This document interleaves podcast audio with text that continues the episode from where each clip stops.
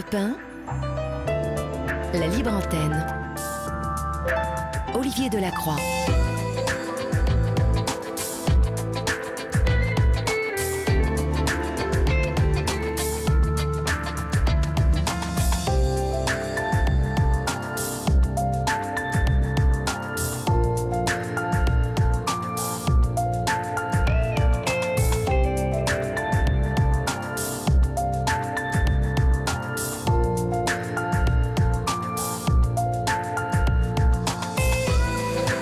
Bonsoir à toutes et à tous. J'espère que vous allez bien et que vous avez passé une belle journée, chers amis. Euh, nous, euh, c'est une journée particulière, comme vous le savez, puisque c'est la dernière libre antenne de la saison. Nous vous retrouverons bien évidemment à partir du 26 août euh, euh, la semaine et à partir de 22h, donc une heure de plus euh, de libre antenne, de 22h à 1h du matin pour votre rentrée. Mais ça commence lundi, comme je vous l'ai dit. Donc vous qui êtes adepte de cette libre antenne, eh bien vous allez être vraiment ravis, je pense. Comment se passent vos débuts de vacances ou ce début de juillet Avez-vous envie de vous raconter euh, ce soir, une dernière fois. Pour ça, vous savez comment il faut faire. 01 80 20 39 21. 01 80 20 39 21. Et puis vous nous écrivez toujours au 7 39 21 suivi du mot nuit écrit en lettres majuscules, suivi euh, d'un espace. Vous nous écrivez aussi sur la page Facebook de la Libre Antenne. Euh, vous écrivez à Julia, à Adrien, qui est là ce soir avec nous, avec euh, Laurent, notre réalisateur, ou à Florian, que vous retrouverez à la rentrée. vous leur écrivez en message privé. Et puis, il y a toujours l'adresse mail sur laquelle vous pourrez, durant tout l'été, nous écrire, ainsi que sur la page Facebook. Mais l'adresse Libre Antenne, libreantenne.europe1 où vous pouvez aussi euh, eh bien, prendre rendez-vous avec nous euh, pour la rentrée ou tout simplement commencer à écrire pour Sana et pour Nathalie que vous retrouverez le week-end. Voilà, sans plus tarder, votre libre antenne, la dernière du jeudi, c'est parti. Olivier Delacroix est à votre écoute sur Europe 1. Et pour débuter cette euh, libre antenne, nous retrouvons Tagoa, Tagoua, pardon, que nous avons quitté hier soir, faute de temps. Bonsoir Tagoua. Bonsoir Olivier. Je, vous euh, prononce bien votre prénom. Hein oui, oui, très bien. Tagoua, d'accord. Alors hier soir Tagoua, vous, vous, avez commencé à, à, contextualiser hein, euh, votre hum. témoignage euh, en évoquant les ruptures familiales, mais une rupture familiale un peu taboue, dont on entend peu parler, qui est celle de la rupture avec ses enfants. Euh, même si euh, vous, vous avez un tableau assez complet, je dirais, puisque il y a une rupture aussi avec euh, vos parents. Et nous avons commencé à attaquer hier soir le volet qui concerne votre père et votre mère, avec qui vous avez rompu. mais faute de temps, nous n'avons pas pu bah, aller jusqu'au bout. vous, vous avez quand même évoqué une, une enfance et une jeunesse assez particulière, avec un père très présent, un père journaliste qui euh, euh, voulait euh, faire de vous une journaliste et qui, le jour de vos 16 ans, parce que vous lui dites que vous voulez aller en fac et qu'il comprend visiblement que vous ne voulez pas être journaliste, qui vous dit de vous suicider. vous nous dites aussi avoir été victime d'agressions sexuelles avec une mère qui le sait, qui visiblement connaît les circonstances de cette agression et qui ne vous protège pas, qui n'en parle pas.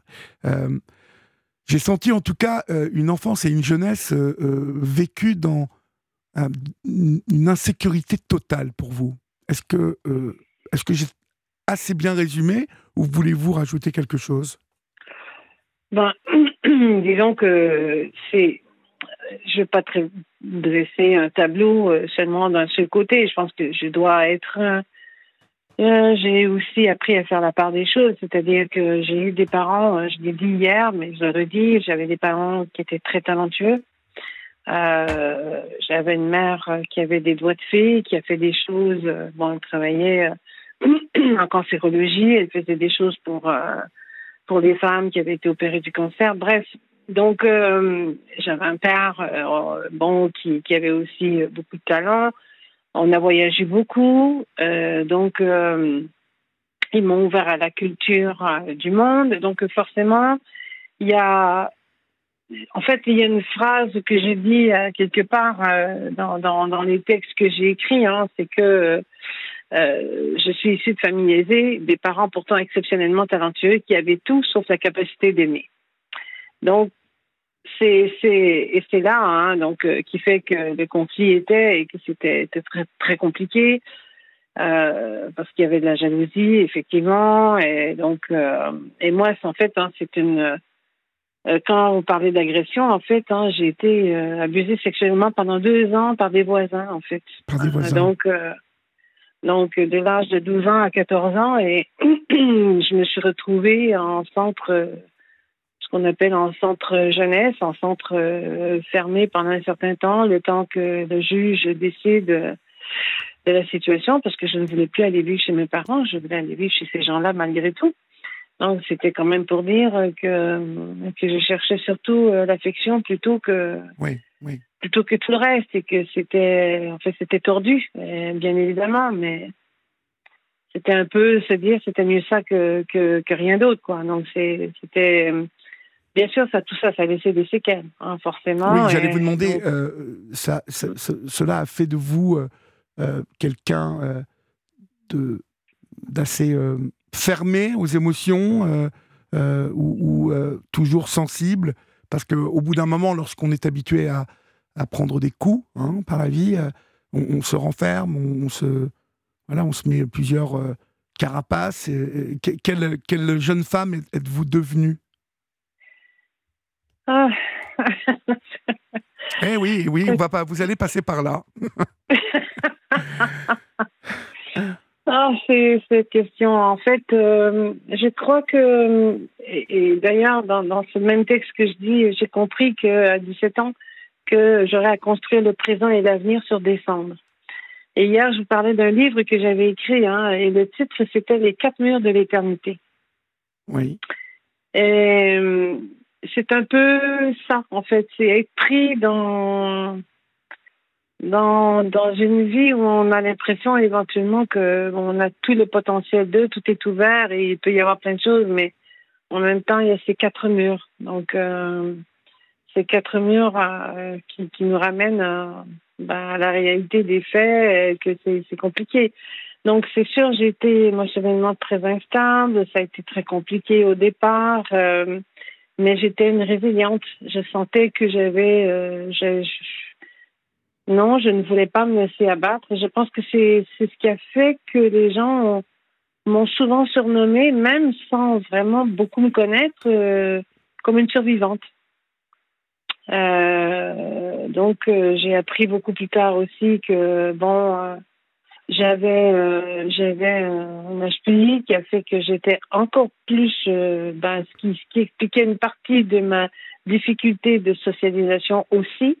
Euh, donc euh, j'ai été assez seule j'élevais mes enfants dans la culpabilité parce que je leur donnais pas la famille que j'aurais voulu que que je voyais les autres avoir. Et donc euh, donc c'est évidemment, hein, j'ai vécu euh, et je me suis beaucoup punie entre guillemets euh, de, de, ne pas avoir réussi tout ce que j'aurais voulu réussir. Donc euh, et ma façon de me punir, c'est de c'est de me saboter. Donc c'est-à-dire que bon ben forcément euh, j'aurais euh, j'étais musicienne, été auteur-compositeur. Euh, il aurait fallu que je pousse. Tout le monde me disait il faut que tu y ailles. Euh, mais non, chaque fois, chaque fois que j'arrivais au bord de, je faisais quelque chose pour me saboter et tout tombait à l'eau.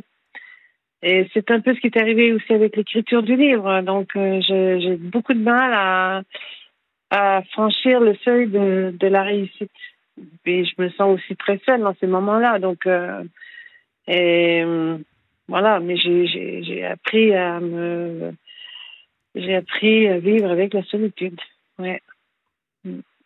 Et euh, vous, vous avez eu quatre enfants, me disiez-vous hier hein? Non, deux. Deux, d'accord. Ok. Mm. Et euh, le père des enfants est resté un moment dans votre vie ou, ça a été compliqué? Le premier, ça a été très compliqué. Il a été très violent avec moi, donc il avait un problème d'alcool, donc Moi, je me suis séparée, donc je suis partie. Donc, euh, j'ai toujours eu à me battre avec moi-même, ça c'est sûr. Donc, euh, euh, j'ai toujours, je pense, en même temps senti que, ben, quelque part, peut-être que le monde ne voulait pas de moi, il fallait que je crée cette place tout le temps. Donc, en fait, je me suis retrouvée dans le combat tout le temps pour avoir, faire ma place. Et c'est vrai que, ouais, ça a été compliqué. Bah, euh, vous, vous, êtes, euh, vous vous êtes tout de même construite euh, dans, dans, dans, un contexte, encore une fois, je le souligne, d'insécurité et d'un amour un peu tordu de la part de votre père et, et, et, de la jalousie de votre mère, me disiez-vous hier, parce que votre père passait plus de temps et vous portait beaucoup d'attention. Donc lorsqu'on se construit euh, avec le désamour d'un des deux parents déjà, je, je pense que euh, cela crée vraiment déjà une, une plaie béante. Ça, c'est euh, pour moi, c'est presque obligatoire parce que on regarde tous au début nos parents bah, comme nos héros, comme nos protecteurs, comme nos, enfin, voilà, tout petit. Enfin, voilà, moi je me souviens, c'était, oui, mes, mes héros. Ouais, ouais, mon père en tout cas, euh, voilà. ça. Et puis les premiers cris, les premières bagarres. Mais je vous parle de, de, de, bah, de scènes de, de mm. ménage euh, de la vie quotidienne qui sont pas obligatoirement en plus violentes ou quoi que ce soit. Mais, mais moi, je me rappelle que dans ma tête, c'était une catastrophe. Mm. Et donc, euh, voilà, vous, vous avez vécu quand même. je pense que ce qui était d'autant plus difficile, hein, c'était le mépris des deux familles. Donc, c'est-à-dire que euh, c'était pas. En fait, si je peux me permettre, je vais juste en fait vous lire. Je l'avais écrit sur votre tableau, mais je, vais vous le relire et ça va vraiment vous expliquer en quelques lignes tout simplement, en fait, mon histoire, très très rapide. Je dis que à 17 ans, je suis une sorte de réfugié apatride. Parce que tous les liens qui m'unissaient à ma famille, tous ceux qui ont fait partie de mes souvenirs d'enfance et de jeunesse, ont été brisés par des guerres de clans ont tout décimé de mes racines, de mon appartenance et de mes ressemblances. La haine et le mépris ont constamment meublé les discours des uns contre les autres. Et moi, l'enfant unique, ben, j'étais coincée au beau milieu de ces vases d'hostilité. J'étais prise évidemment à partie, à l'image d'un objet qui faisait en fait obstruction à ce désir d'en finir avec l'autre. J'étais le rappel d'une union non désirée de deux familles qui s'insupportaient. Donc, euh, c'est vraiment. C'est vraiment. Euh, j'ai tellement. Je dis après, j'ai tellement suffoqué ce déchirement que la seule option était de tout laisser derrière moi, même avec rien devant. Oui. Donc, euh, c'est. C'est vraiment. Et, même si mon père me donnait une certaine attention au départ, cette attention, elle était conditionnée au fait que je devienne l'extension de ce qu'il n'avait pas réalisé. Euh, sur deux choses. Mon père était musicien et journaliste, il souhaitait que je devienne journaliste, mais il souhaitait aussi que je devienne musicienne. Et ce choix-là, je ne l'ai pas fait. Donc, euh, et ça s'est arrêté pour lui. Tout a changé à partir de ce moment-là. Mais les choses s'étaient dégradées bien avant. C'est-à-dire qu'il avait déjà vu, à partir de, de l'âge de 9-10 ans, que là, j'ai commencé à avoir mon propre caractère. Oui. Pardon. Et que je pouvais lui dire non parfois. Et donc, euh, et à partir du moment où j'ai commencé à lui dire non, là, les choses ont commencé à changer. Dès et je suis tombée malade. Hein, Pardon? Dès l'âge de 9 ans. Oui, oui, oui, oui, ouais, ouais. Je, je me rappelle d'une, je me rappelle d'une situation euh, euh, pour moi qui avait été terrible. C'était un jour de Pâques. Et donc, vous imaginez, moi, j'avais ni frère ni soeur. Donc, forcément, euh, ma mère était la plus vieille de toute la famille. Il n'y avait pas beaucoup d'autres enfants. Euh, j'étais la seule pendant très longtemps. Et mon père était le plus âgé de sa famille aussi. Donc, le plus aîné. Alors, donc, euh, je me rappelle un jour à Pâques, j'avais 9 ans. Et on était chez ma grand-mère maternelle. Et, donc, on était là, on passait du temps, on avait mangé le midi. Et puis, mes parents s'en allaient faire un tour de je ne sais trop où, en tout cas. Euh, bon, et, moi, j'ai demandé la permission de rester chez ma grand-mère. parce que il y avait plein de monde, parce que bon, il y avait, y avait de l'action et tout ça. Donc, et ma grand-mère a dit, mais bien sûr, elle peut rester, ça va me faire plaisir. Bon. Et mon père a dit non. Et moi, j'ai dit, mais, mais pourquoi tu me dis non? Je n'ai pas envie d'aller là-bas, je, je restais chez, chez ma grand-mère. Alors donc, euh, il m'a dit non. Et donc, euh, j'ai pleuré, forcément, parce que ça m'a fait de la peine. Euh, J'avais pas beaucoup souvent la chance d'être entourée. Il faut quand même savoir que mon père partait pour des périodes de six mois. À la fois, il revenait pour un ou deux mois. Il avait une maîtresse. Donc, euh, il n'était pas très présent. Donc, euh, et quand il était, ben, Il, prenait toute la place, mais quand il n'y était pas, euh, voilà. Et puis un homme qui mène une double vie comme ça est dispersé, vous voyez, émotionnellement. ah oui, oui, oui. Ben, de toute façon, il n'était pas là. Voilà. Ah ben non, mais ah non, c'est sûr. Et puis je savais que là, sans savoir ce qui se passait, moi je savais déjà qu'il n'aimait pas ma mère. Hein. Donc, et elle le savait aussi, vous savez et je suppose qu'elle le savait aussi. Et c'est ça qui avait alimenté la jalousie, en fait. Parce que, bon, quand il passait du temps avec moi, au lieu de passer avec ma mère, parce qu'il était bien obligé de revenir une fois de temps en temps pour dire que, voilà. Parce qu'en fait, il faisait croire à ma mère qu'il travaillait euh, dans une entreprise, euh, bon, très loin, bon, voilà, voilà. Et puis, ma mère a fait envoyer, à un moment donné, elle l'a fait suivre, et donc, euh, bon, elle s'est rendue compte que c'était pas vrai, après dix ans. Mais euh, pour revenir à cette, euh, cette histoire de, jour de Pâques, donc mon père, vu que je pleurais dans la voiture et que ça l'a énormément, que ça l'a énormément frustré et fâché, il est allé, il a pris la voiture et ma mère était là et donc ils sont allés me reconduire à la maison. Je me rappelle, ils m'ont fait rentrer dans la maison chez nous, chez, chez mes parents. Et ils ont verrouillé la porte et ils sont partis pour le reste de la journée. D'accord. Donc, voilà. C'était le genre de choses que je vivais. On, va, on va, si vous le voulez bien, Tagua, faire une petite pause et puis je vous retrouve dans quelques secondes, d'accord? Oui. À tout de suite. Sur Europe 1, venez vous confier à Olivier Delacroix en appelant le 01 80 20 39 21. Numéro non surtaxé, prix d'un appel local. Il est 23h29 euh, sur Europe 1 et comme je vous en parlais tout à l'heure, euh, la grille d'été euh, s'installe sur Europe 1 dès la semaine prochaine. Vous pourrez retrouver par exemple le marché de midi à 11h, de 11h à midi avec Olivier Poel euh, et Stéphanie Lequelec. Euh, vous aurez toujours fidèle au poste de 6h à 9h euh, Alexandre Lemaire, pardon, et toute la, rédaction d'Europe 1. Et puis dans la journée, vous retrouverez de 14h à 15h le meilleur don de latte. Bien fait pour vous de 13h à 14h avec Julia Villani et Mélanie Gomez. Et puis c'est arrivé près de chez vous de 16h à 18h avec l'excellente Bérénice Bourgueil et toute sa bande. Un tour de France des initiatives locales, des belles histoires et des infos insolites. Euh, un jeu autour de nos belles régions avec la jolie et charmante Bérénice Bourgueil. C'est la grille d'été qui arrive dès lundi et qui s'installe sur Europe 1. Nous sommes avec vous, Tagua. Donc, euh, une, ben, je dirais une, relation toujours compliquée, tordue. Euh, euh, pleine de nœuds, euh, pleine d'embûches, hein, finalement, parce que mm, mm. Euh, votre mère, votre mère vous utilisait-elle contre votre père? Ou inversement?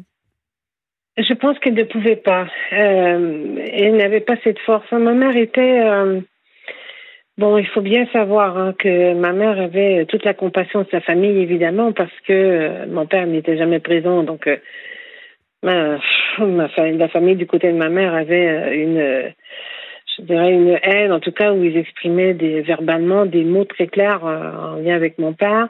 Ma mère était beaucoup plus soumise, elle était, euh, elle était, se sentait victime et elle a toujours euh, joué ce rôle-là.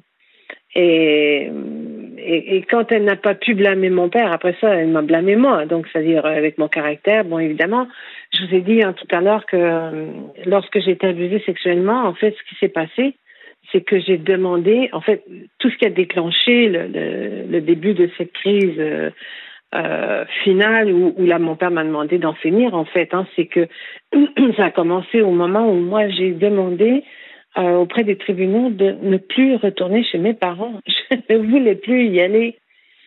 Mais évidemment, quand on fait ça et qu'on demande de, de partir et d'aller habiter ailleurs, hein, ils font des enquêtes et c'est là que ils ont bien vu qu'il y avait un problème. Donc, Ouais. euh, et euh, quand je suis allée dans le centre jeunesse, j'ai j'ai une remarque que je fais toujours quand je raconte cette histoire. Il y avait toujours des jeunes qui voulaient fuguer tout le temps ce, ce centre-là et qui cherchaient toujours des moyens de partir. Et moi, une fois que je me suis adaptée, je comprenais pas les gens qui partaient. J'étais tellement bien. J'avais des éducateurs, il y avait des gens qui faisaient des activités. Bon, euh, c'est vrai qu'au niveau scolaire, c'est pas la même chose, mais j'avais euh, mon instrument de musique, donc euh, j'étais arrivée à trouver, je pense, une certaine, un certain équilibre. Et quand le juge a, a considéré que je devais retourner chez moi, je savais que là, c'était le châtiment final, hein, que, que je savais que mon père ne me pardonnerait Ah, jamais. mais, oui, là c'est oui. Là, vous imaginez, donc euh, Il a, a, dû, été. il, a euh, dû, il a dû être blessé en plus, euh, puisque j'imagine un être euh, avec un, Ouais. ég- un ego surdimensionné, Ouais. et, et là tout à coup désavoué par, Ah oui, oui. par sa fille. ça a dû être. Vous avez dû. Ah oui, oui. C'est drôle, vous parlez de l'ego surdimensionné. Il disait toujours euh, jusqu'à quel point tu as le sang euh, de mon nom? C'est-. Mais c'est C'est fou, je- hein, de dire un truc pareil. Je, je comprenais pas ce truc à un moment donné. Et puis, je me rappelle que ça. Bon, j'ai connu sa maîtresse, éventuellement, qui est devenue sa, sa femme. Et un jour, elle lui dit euh, Bon, j'étais grande, j'avais une vingtaine d'années. Elle dit Tu trouves pas que euh, ta fille ressemble euh, à, à ta sœur mais, il lui répond Il dit Mais tu crois quoi Qu'elle va y arriver à la cheville Mais non. Donc, c'est. C'est-à-dire que je ne méritais pas. hein. Je ne méritais pas le nom de famille de mon père. Je ne méritais rien. Donc, ça a été le jour, effectivement, ça, ça a été la fin. Euh, ils ont su hein, que j'avais été abusée sexuellement en plus. hein. Ils n'ont rien euh, je- fait. Et ils n'ont rien fait. Ah non seulement ils n'ont rien fait, mais mon père m'avait dit, euh, il y a un suivi là avec une travailleuse sociale. Il dit, je te mets en garde que si tu si tu lui parles, je te tue. Oh là là. mais- il était très menaçant quand même, parce que. Et toujours très violent. très très très. Parce qu'il évoquait Ouais. le suicide, je te tue. Ouais. Enfin, il, est, il était un peu dérangé, Très. cet homme, quand même, non? Mais en fait, quand on, quand on étudie ça un peu plus tard, on comprend en fait que c'est, vous savez, c'est pour moi, c'est aujourd'hui, avec le recul, je vois que c'est un homme en fait qui, qui avait tout simplement, euh, qui avait perdu le contrôle et qui ne savait pas comment gérer cette perte de contrôle en fait. Donc, euh, parce que dans sa tête, lui, il fallait que je devienne ce qu'il souhaitait que je devienne.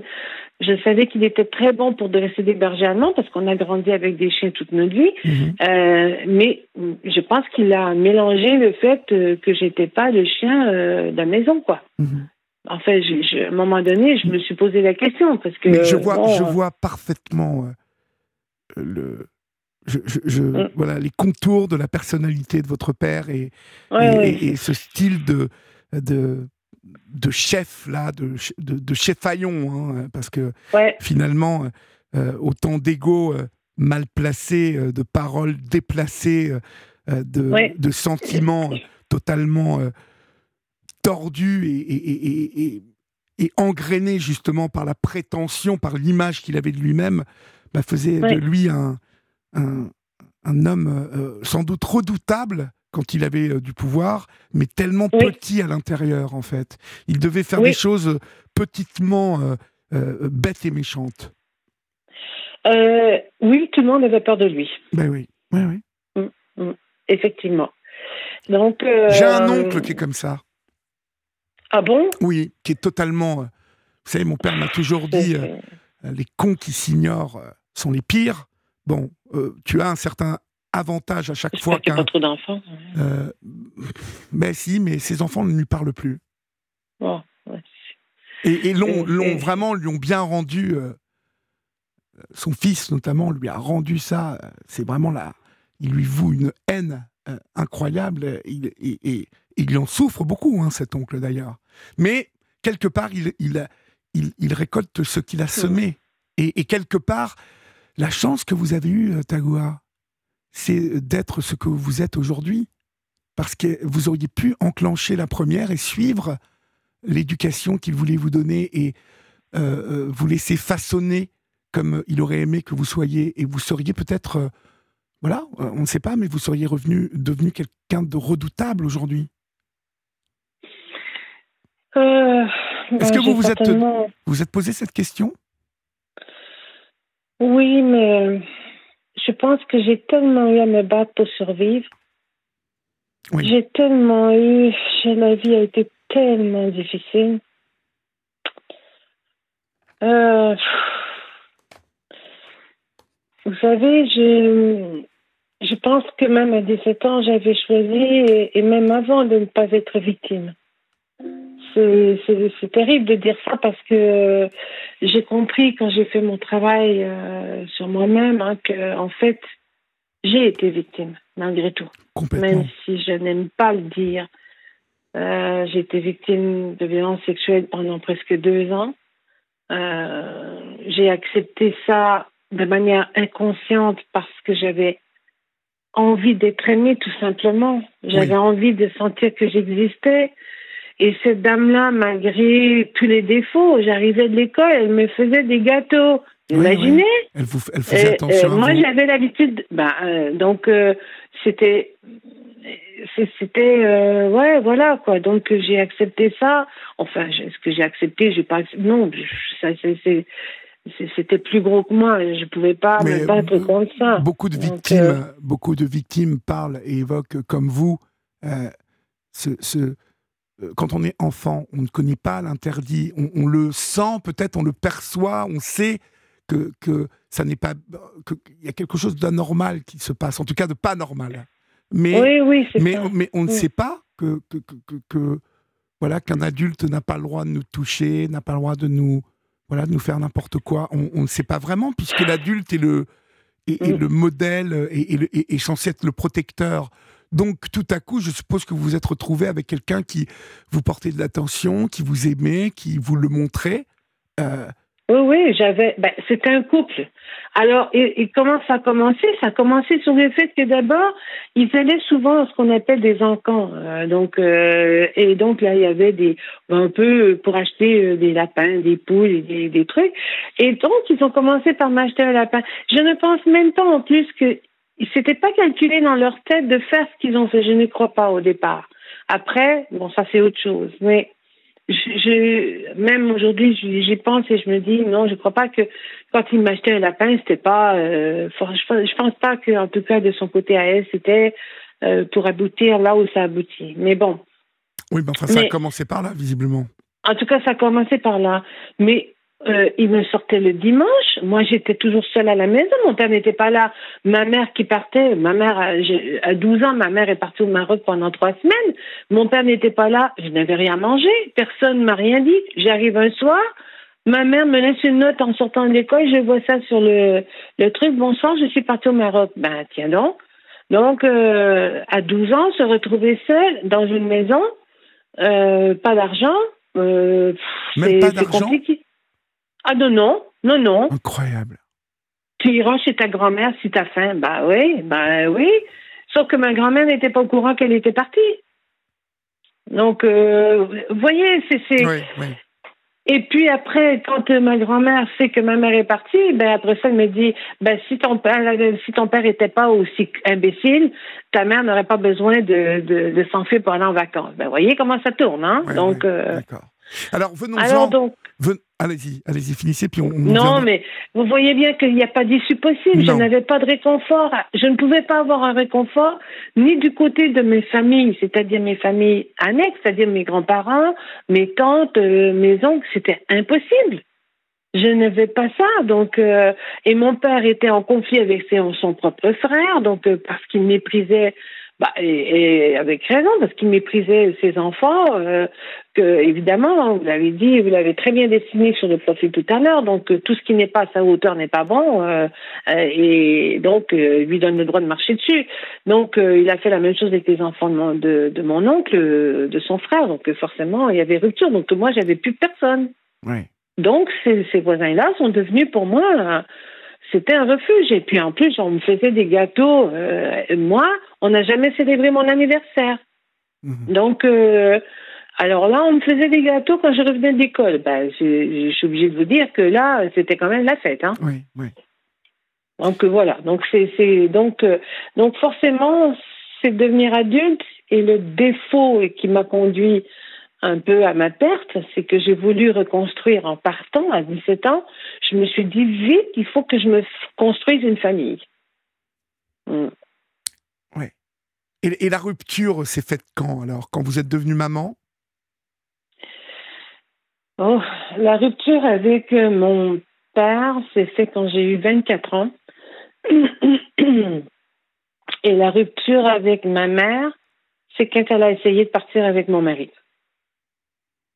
Comment ça- euh, partir avec votre mari, c'est-à-dire? Je vous rappelais hier, je vous avais dit que ma mère ne pouvait supporter quoi que ce soit que je puisse avoir. Oui. Elle a fait des avances à mon mari. Incroyable. Et elle a acheté les enfants avec l'argent qu'elle a et que moi, je n'ai jamais eu. Donc, euh, c'est comme ça, hein. Il va falloir que je lise votre bouquin. Ben, il faudrait déjà que j'ai le courage d'arriver au bout et que je. puis, en fait, moi, ce qui me décourage tout le temps, euh, c'est l'idée de trouver un éditeur. Tout ça, j'ai plus la vais, force. je vais vous aider. Je vais vous aider. Mais on en, on en C'est parlera. gentil, on en parlera oui, oui. D'accord Mais, mais, vous savez, c'est. Mais encore une fois, je ne dis pas ça pour dire aujourd'hui, oh. euh, La pauvre, Oh. tout ça. Mais non. ah non, mais ça non, ne m'intéresse pas. Non, non, non, ça, ça, ça ne Mm. m'intéresse pas. Ce que je sais, c'est que j'ai fait des erreurs.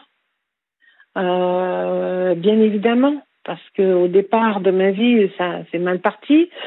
Euh, moi, ma mère, à partir du moment où j'ai su que bon, elle avait envoyé une lettre à mon mon mari, c'est vrai qu'on était en difficulté. Bon, elle en a profité, c'est tout. Bon, c'est tout, c'est tout, c'est tout. Donc, euh, et puis il était violent à ce moment-là, donc c'était compliqué. Donc, euh, je suis partie. Et donc, euh, mais j'ai aussi rompu avec ma mère. Ce qui m'a pas empêché d'essayer à d'autres reprises de reprendre contact avec elle à quelques moments, mais ça a toujours été une catastrophe. Donc, Ah euh, oui. et je finissais toujours déchirée, à pleurer, euh, brisée, déchue. Donc, euh, non. Non, donc, en fait, je n'ai pas revu mon père depuis que j'ai l'âge de 24 ans. Et je ne sais pas s'il est toujours vivant ou s'il est mort. Et puis, maintenant, ma mère est. Bon, en tout cas, il est en fin de vie et avec une perte de mémoire importante. Oui. Mm. Donc, euh, voilà. Les Euh, enfants. Ouais, c'est et vous imaginez que euh, vite vouloir une famille pour essayer Oui, de corriger l'histoire n'est jamais une bonne idée. Mais je, je pense que quand on a mal poussé, en tout cas pas de la meilleure manière qui soit, il, y a, il, y a, il, y a peu, il y a peu de chances, à moins, que, à moins de tomber, euh, avoir la chance, hein, parce que certains l'ont eu, cette chance, j'en connais, euh, de tomber sur euh, l'homme qui, qui, qui était honnête, qui était valeureux, qui était ben, l'amour de leur vie. mais beaucoup malheureusement attiraient les tordus, Ouais. attiraient des, des, des hommes violents sou- souvent, des hommes pervers, euh, des hommes... euh, Parce que quand on, quand on est blessé, euh, je ne sais pas, hein, euh, je, je suppose que ce type d'homme, ce type de, de, de vautour, de, de loup, euh, détecte, détecte Oui, oui, oui, absolument. c'est un Ouais. peu l'odeur du sang, en fait. Oui, c'est ça. Et, et la difficulté, c'est que euh, autant on est d'une force d'avoir surmonté ce qui était derrière, et après, euh, c'est vrai que j'ai erré pendant un certain temps, ça a été compliqué, et puis après ça, je suis partie pour, euh, je suis partie pour les forces armées, donc euh, j'ai fait, j'ai fait mon service volontaire moi parce que bon, c'était ma porte de sortie pour quitter ça, quoi. Euh, pour vraiment euh, parce que j'avais rien devant et donc euh, mais bon là aussi j'ai échoué Euh, juste avant d'arriver à ré- la réussite juste avant de, de, de réussir j'ai échoué. Donc, c'est toujours l'échec est vraiment quelque chose qui marque ma vie hein, jusqu'à. Ouais, oui. J'ai toujours l'impression d'être en échec à quelque part, mais en tout cas de manquer de courage. bon, puis je me dis, j'en ai eu pour d'autres choses. J'essaie de moins me flageller aujourd'hui. en tout cas, il faut. Il faut. C'est sûr, c'est sûr. Mais non, donc j'ai eu des enfants dans un contexte où je voulais construire une famille et que je ne voulais surtout pas répéter l'histoire. Alors, qu'est-ce que j'ai fait pour ne pas répéter l'histoire? Eh ben, J'ai surdoublé, évidemment, euh, en étant euh, attentive, en étant là, en, en, bon, en inscrivant les enfants à des activités, en les promenant à gauche, en promenant à droite, en faisant des fêtes à la maison, euh, invitant les copains, donc, euh, aller voir des spectacles, bon, enfin voilà, donc euh, d'y être, d'y être, mais je vivais dans la culpabilité, malgré tout, de ne pas leur donner de famille. Mes enfants n'avaient pas de grands-parents. Mhm. C'est terrible. Je n'ai ni soeur ni frère. Donc, j'avais rien. J'avais rien. Et ça, pour moi, j'ai porté, ce fardeau-là et je pense que ça s'est senti, hein, forcément. Et en plus de ça, j'étais, écorchée, vive du rejet. C'est-à-dire que moi, je pense qu'à partir de, de, depuis très jeune et le fait que ma mère ne m'aimait pas vraiment, en fait, je ne sentais pas, je ne la sentais pas. Euh, donc, euh, j'ai toujours ressenti le rejet. Et aujourd'hui, je me rends compte de ma fragilité face au rejet. Hein. Je porte aujourd'hui un syndrome post-traumatique. Donc, euh, donc euh, j'ai vu seule parce que je, non, je ne peux même pas imaginer entrer en relation. J'aurais trop peur de, de c'est plus possible quoi. Donc j'ai fait le choix de la solitude depuis très longtemps maintenant. Mais ces enfants, vous me disiez hier à un moment mm. que c'était devenu impossible et que vous ne pouviez plus vous laisser manœuvrer, manipuler comme, euh, comme ça. Euh, que, que s'est-il passé avec ces enfants? Parce que, euh, En fait, mes enfants ont 10 ans de différence. Donc, déjà. combien, vrai que de, de différence? 10. 10, d'accord. Donc, j'avais un garçon qui euh, m'a hérité aussi de cette surdouance là de mon père. Et, euh, et donc, c'était déjà très compliqué chez lui. Donc, euh, et ça allait très bien jusqu'à temps qu'il arrive à l'âge de, de 15 ans. Euh, où là, il y a eu une fracture. Euh, les filles sont arrivées dans sa vie, euh, le goût de la liberté aussi. Et, et je pense qu'il a toujours senti que j'étais coupable de ne pas lui avoir donné tout ce que je voulais, donc je lui donnais toujours tout. Mhm. Et à un moment donné, je me rappelle, hein, j'avais fait une demande pour avoir ce qu'on appelle, je ne sais pas comment on peut dire ici, mais on a des organismes euh, qui existaient à l'époque euh, pour des familles euh, monoparentales. pour ça s'appelait des sœurs, avoir une petite sœur ou un frère. Donc, c'est-à-dire que c'est des grands frères et des grandes sœurs qui, pour des enfants qui n'ont pas forcément les deux modèles de parents. Oui. Et donc, vous êtes, en Belgique Vous parlez de la Belgique ou de la Suisse là? Non, je parle de, du Canada. Du Canada, d'accord.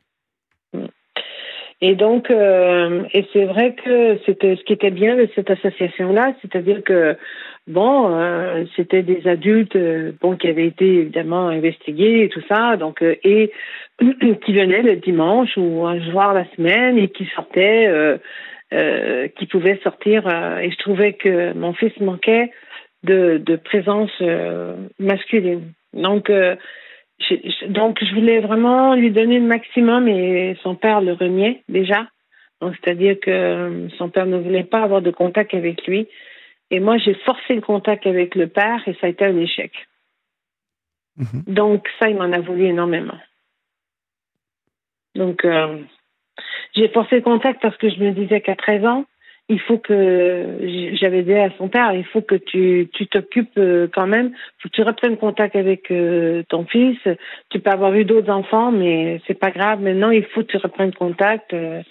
donc il avait, il avait, enfin voilà, il avait fait son choix. Il voulait pas communiquer, et donc parce qu'il avait refait sa vie ailleurs. Hein, C'était comme ben, j'oublie, j'oublie le passé. Et moi, je, toujours un grand, vous êtes tombé sur un grand courageux encore.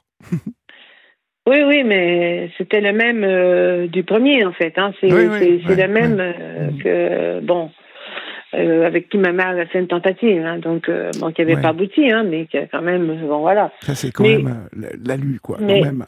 C'est la première fois que j'entends ça. Enfin, non, peut-être la deuxième. Non, mais ça, c'est, encore une fois, je pense que ma mère, c'est simplement dans son désir de de m'enlever tout ce que, euh, en fait, euh, ouais, tout ce, tout ce que j'avais. Euh, donc c'était ça. Hein. Je pense pas qu'elle avait. Est-ce qu'elle avait un intérêt réel vis-à-vis de lui? Je crois pas. Je, je, je, vous dis honnêtement. Donc ça, pour moi, ça a été surtout, c'était un moyen de me faire du mal. Voilà, tout simplement. Euh, et, et, je pense que tout ça qui était malsain autour, même si je voulais le tenir éloigné, il y avait quand même quelque chose qui, qui était là. Donc avec mon fils, euh, ça a été difficile et à partir du moment où cette où j'ai tenté cette euh, cette connexion avec son père parce que je trouvais ça important et je, disais à son père écoute s'il m'arrive quelque chose un jour euh, moi même si je suis pas vieille t'es t'es quand même son bien quoi il faut il faut, c'est important pour lui, pour son adolescence, euh, il faut qu'il reprenne contact. Eh ben, ça a été la catastrophe et, j'en ai suivi le blâme. Hein. Mm. Donc, euh, et c'est vrai que bon, j'étais pas, j'étais pas la meilleure mère non plus. Hein, C'est-à-dire que je travaillais, euh, j'étudiais, donc je faisais, je faisais tout. Mais bon, en même temps, je pense que je, je faisais pas assez. Je, me dis encore, j'ai, je dis ça et je me dis, est-ce que j'aurais pu faire plus? Je sais pas, mais j'ai certainement pas assez fait ou j'ai mal fait en tout cas pour que ça en arrive là. Mais mais j'ai fait ce que j'ai pu. C'est, aujourd'hui, je, je, dois mettre fin à ce à ce dilemme pour dire j'ai fait ce que j'ai pu avec mon fils. Et c'est vrai que quand il y a eu ce, ce, cette, euh, ce rapprochement manqué, oui. Euh, bon, ben là, ça a signé la fin, en tout cas, de, de cette relation euh, plutôt euh, qui était vraiment sympathique. Moi, je sais qu'il avait démontré quelques difficultés déjà, bon, vers l'âge de 12-13 ans, au début de l'adolescence, hein, donc, donc forcément. Et puis, bon, après, il est parti très très vite. il est parti de la maison à 17 ans.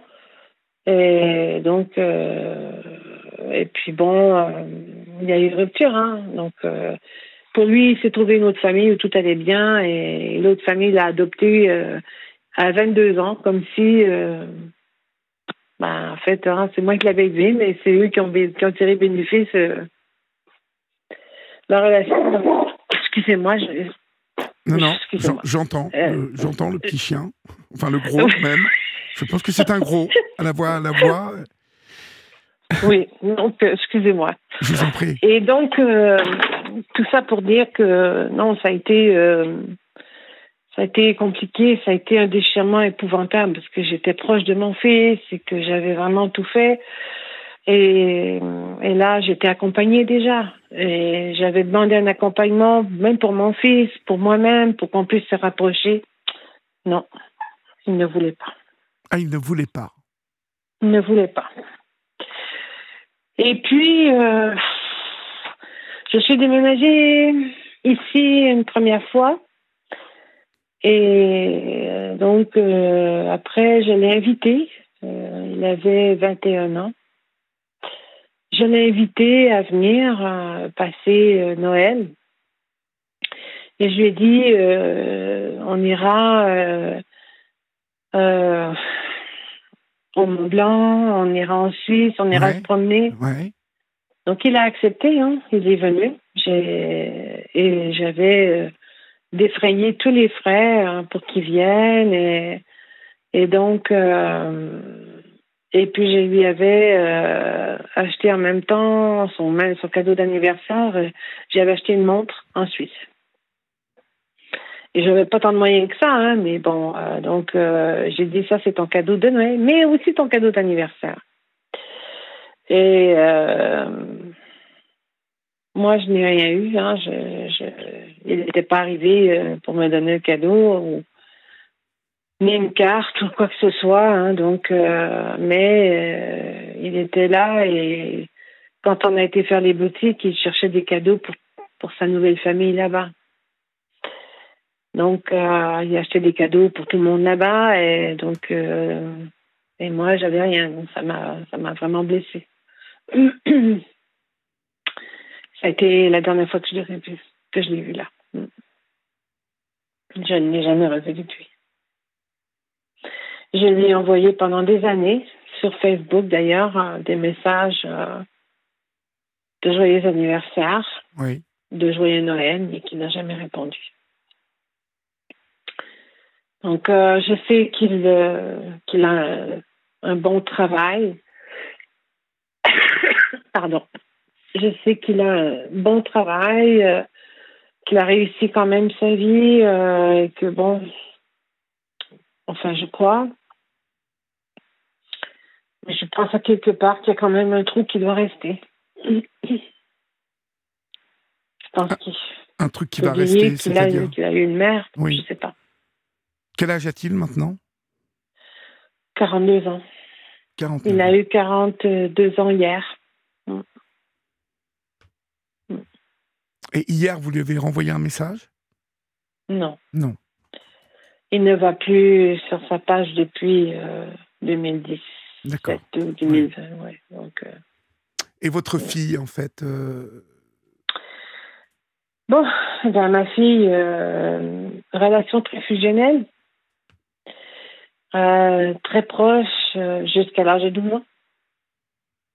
C'était vraiment... euh, Pardon, excusez-moi, je... Et donc, nous étions très proches. On faisait plein de choses ensemble. excusez-moi. Bon, ça. Bah écoutez, vous, vous savez quoi? Vous allez euh, boire un petit verre d'eau.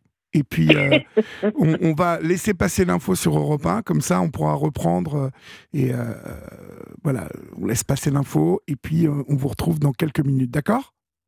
Merci. À tout de suite, Tagoua.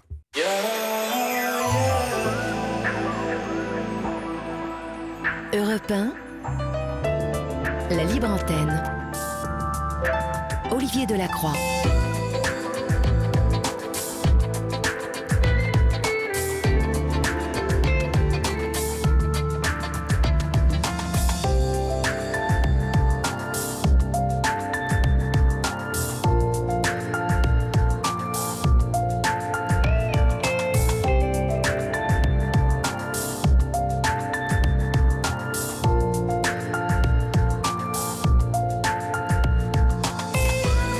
Il minuit passé de 5 minutes, vous êtes sur Europe 1 et comme je sais que pas mal d'entre vous sortent du restaurant, du cinéma ou peut-être euh, d'une autre émission de radio ou d'une émission euh, de- d'actualité en continu, eh bien soyez les bienvenus. Vous êtes euh, sur Europe 1, vous êtes euh, sur la libre antenne.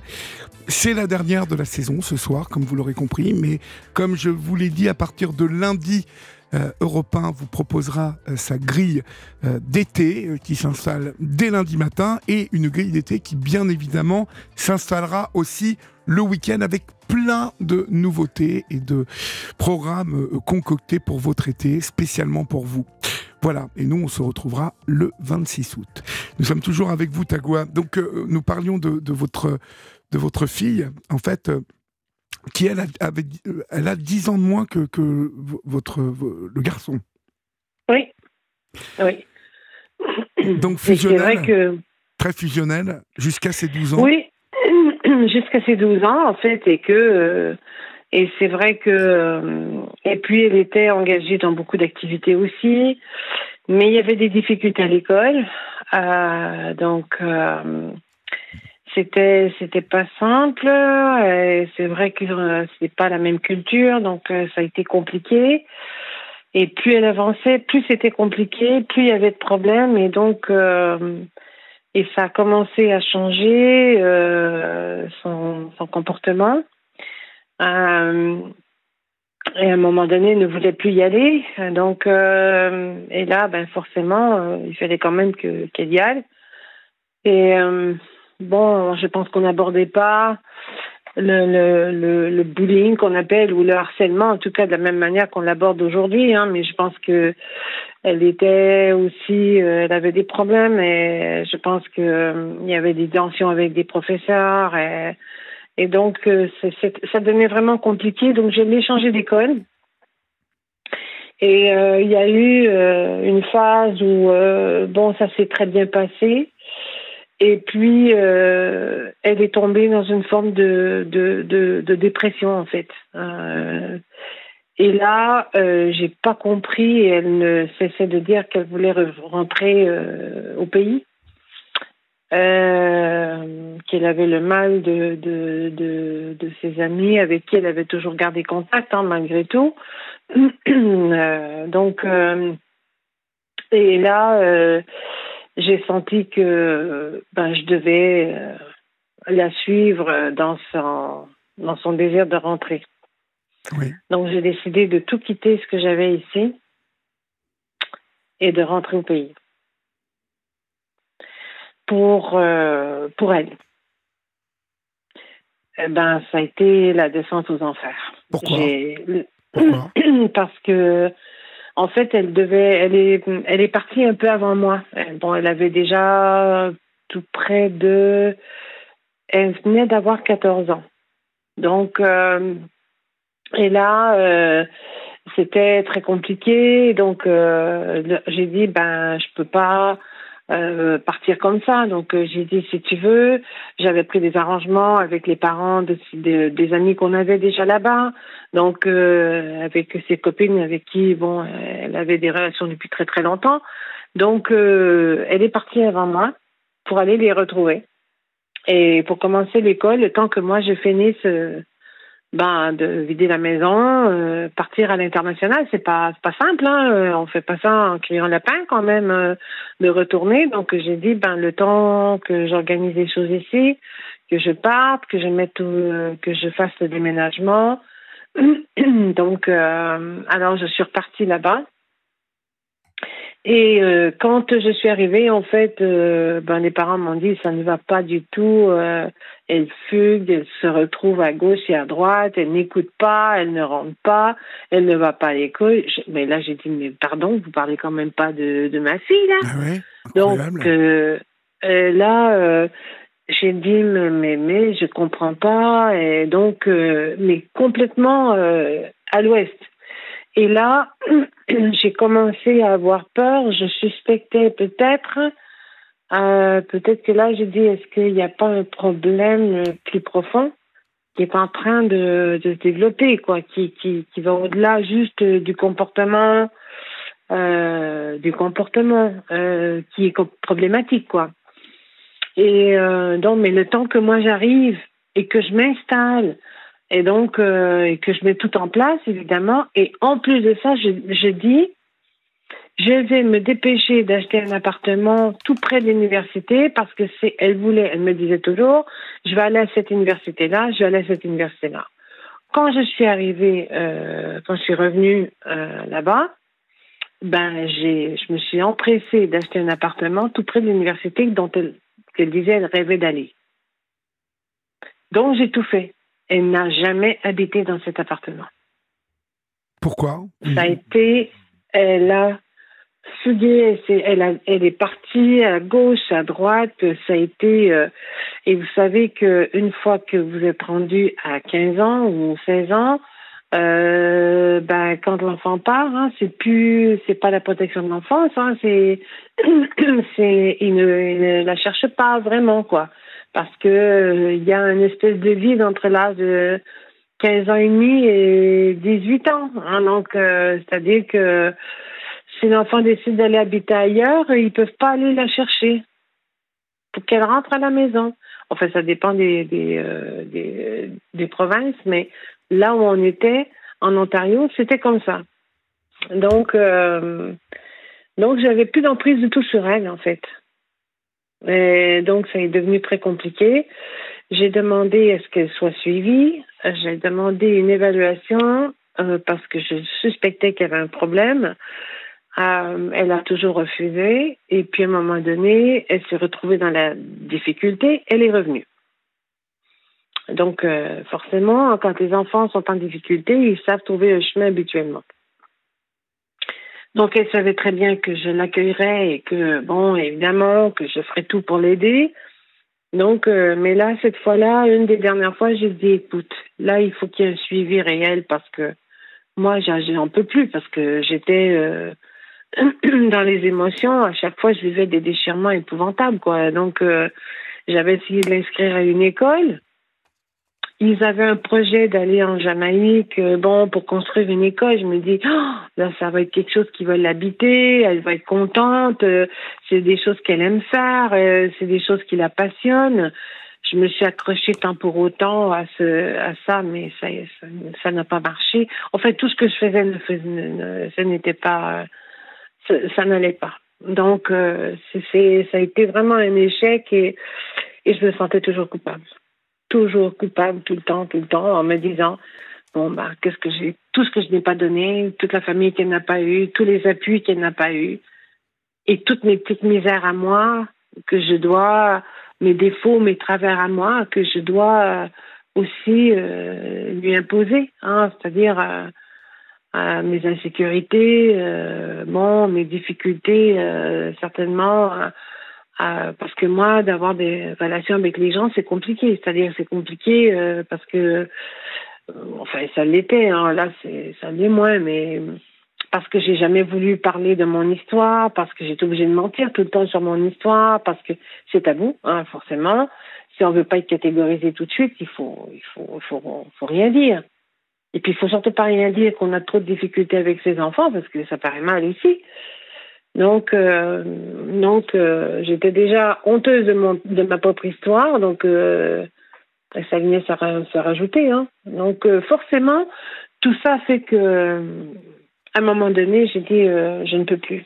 Je, ne sais plus quoi faire, je ne peux plus. Et donc, elle est rentrée dans un groupe de filles. Là, c'est un, une association qui permet aux jeunes filles de d'essayer de se de se reprendre en main et de loin de la maison, c'est-à-dire qui, ne veulent plus rester à la maison. Et donc, euh, ben, elle a échoué là aussi. Donc, euh, ça n'allait pas parce qu'il y avait des règles. elle faisait la morale à tout le monde. parce que la travailleuse sociale m'avait appelé un jour, elle m'avait dit, vous savez, euh, votre fille elle pourrait devenir psychologue probablement. Hein? Ben, j'ai dit, ben oui, forcément, j'imagine bien. Donc, euh, donne des leçons à tout le monde, mais quand c'est le temps qu'on qu'on puisse lui parler à son tour, elle n'est pas du tout là. Et donc, euh, elle refuse d'écouter. Ben, j'ai dit oui, c'est exactement ce qui se passe avec moi aussi. Hein.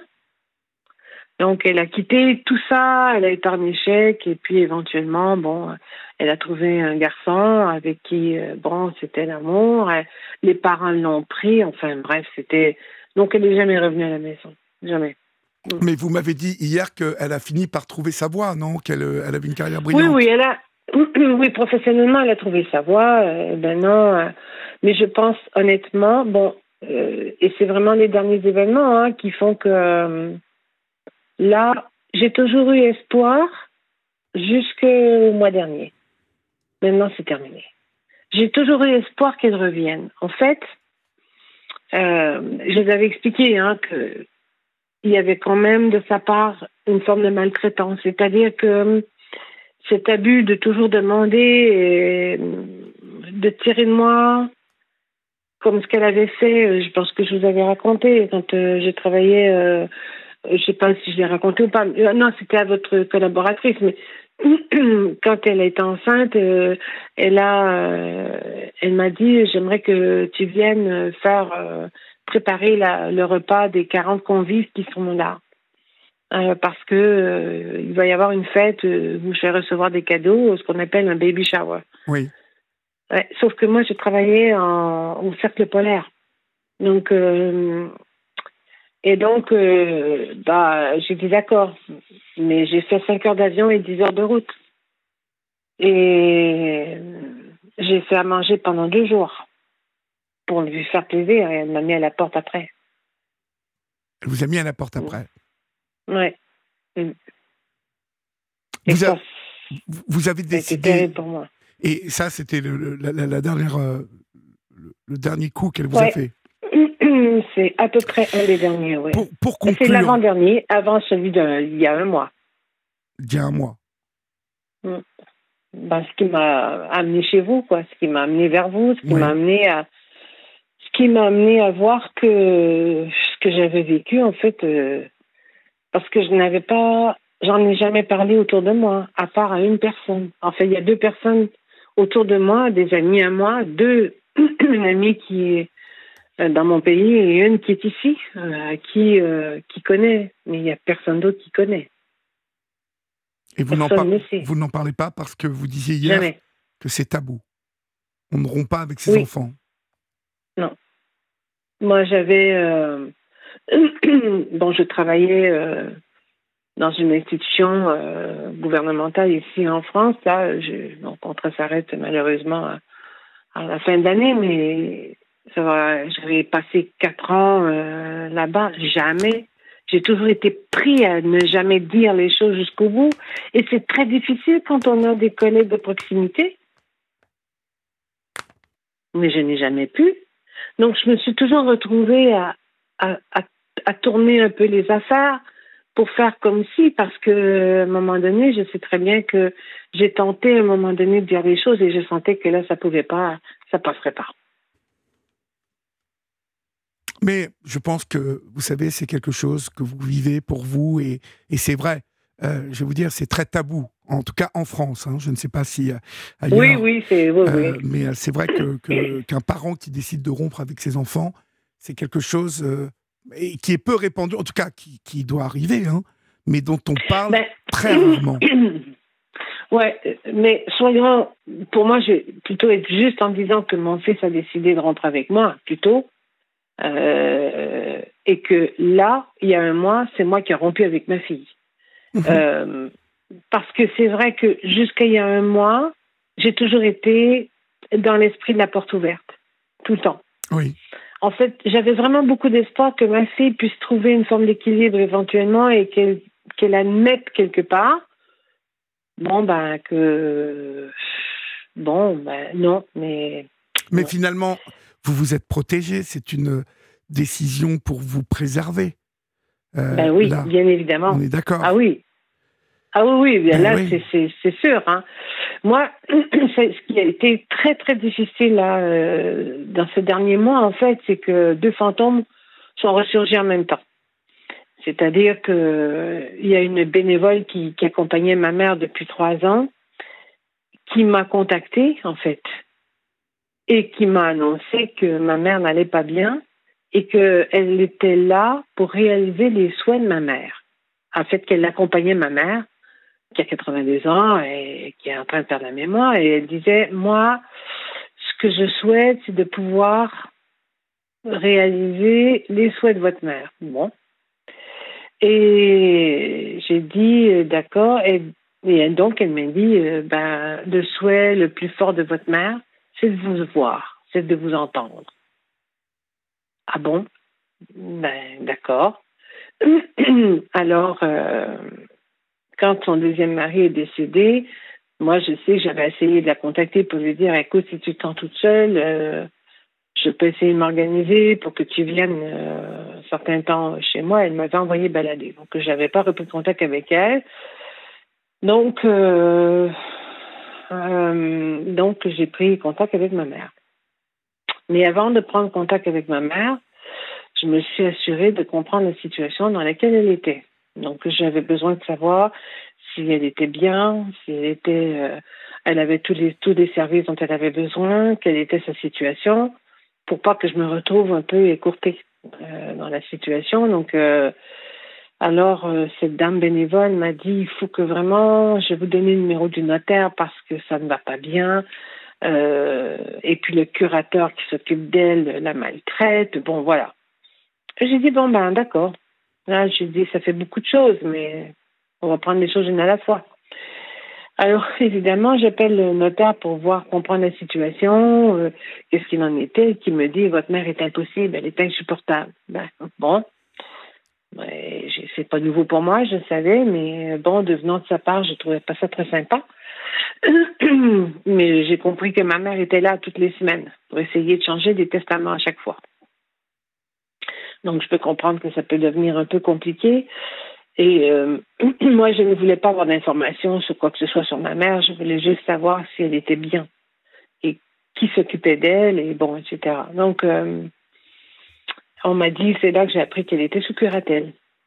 Euh, donc, depuis un an, parce que ben que il y avait des vautours autour d'elle. Donc, c'était, elle était un risque. Bon, je dis ah bon, euh, je suis seule, j'ai, je suis enfant unique, hein, mais vous savez, au Canada, les, les parents n'ont pas à, donner aux enfants un héritage. Hein. Donc, ils peuvent décider de, donner aux chiens s'ils veulent. Ah oui, d'accord, comme aux États-Unis. Oui, tout à fait. Ouais. Donc, euh, bon, alors moi, je ne me, suis pas, me suis pas souciée de ça j'ai dit, j'ai appelé ma mère, donc je vais voir, donc j'ai appelé ma mère avec le recul. ça me permettait de voir un peu où j'en étais moi-même, hein, parce que ça faisait quelques années, beaucoup d'années même, donc. Euh, et puis j'étais quand même assez fière de moi parce que je me rendais compte que je maintenais cette distance euh, sans être euh, froide, dans la mesure où il n'était pas question que je m'expose. Ça, c'était c'était clair mais en même temps, je voulais m'assurer qu'elle soit bien. Donc, c'était, j'étais fière de moi dans cet équilibre. Voilà. Mhm. Et euh, donc, euh, j'ai vu que ma mère n'arrêtait pas de dire Oh, comme je suis contente que tu m'appelles, et ça me fait plaisir, et elle s'est mise à pleurer, nanana. J'ai pris un autre deux semaines avant de la rappeler pour prendre de ses nouvelles, etc. Et un soir, euh, j'ai eu une communication avec ma mère qui me disait euh, ben tu sais euh, bon ta fille veut que je lui paye sa maison j'ai dit mais qu'est-ce que c'est que ce truc hein? j'ai dit ben ah, tu t'arranges avec ton curateur hein. moi je c'est pour moi qui m'occupe de ça donc c'est pas ça fait pas sens tu trouves pas non? Donc et je voyais qu'elle perdait beaucoup la mémoire, hein, donc euh, je me suis rendu compte de ça. Et puis, euh, quelques jours après, j'ai reçu un message de ma fille sur Messenger que je n'avais pas.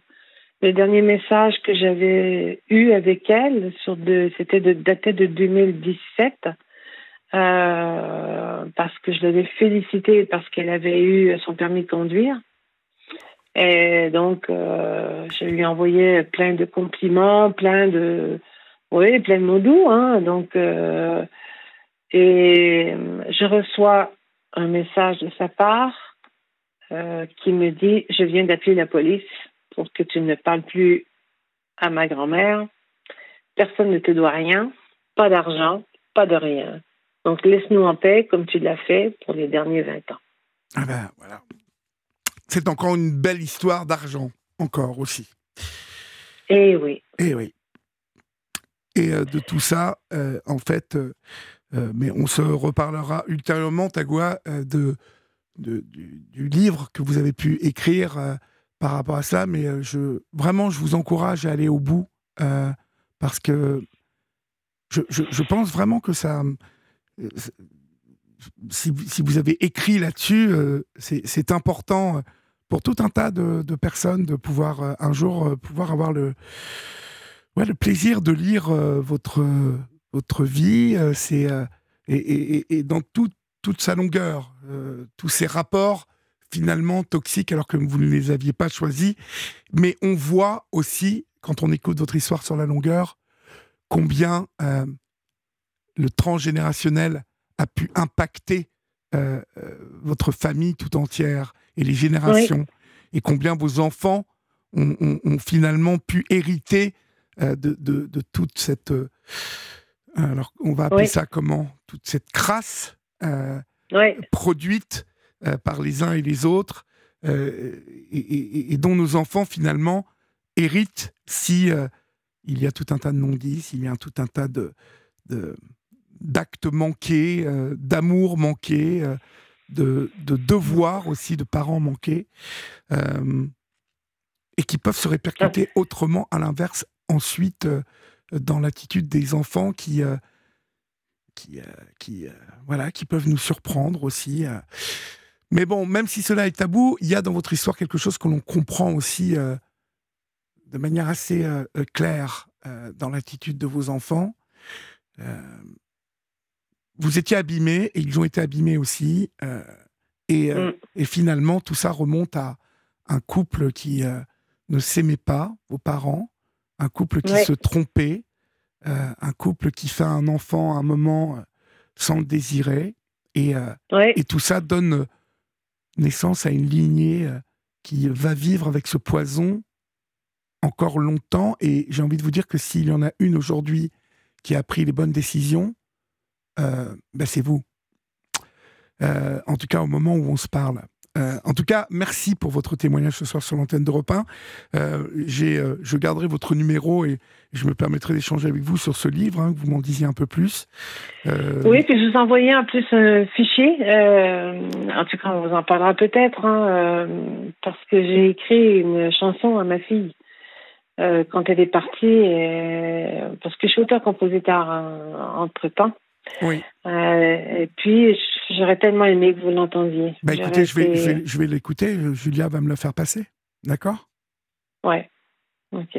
Bon, en tout cas, portez-vous bien et puis je, je vous redonnerai des nouvelles. D'accord?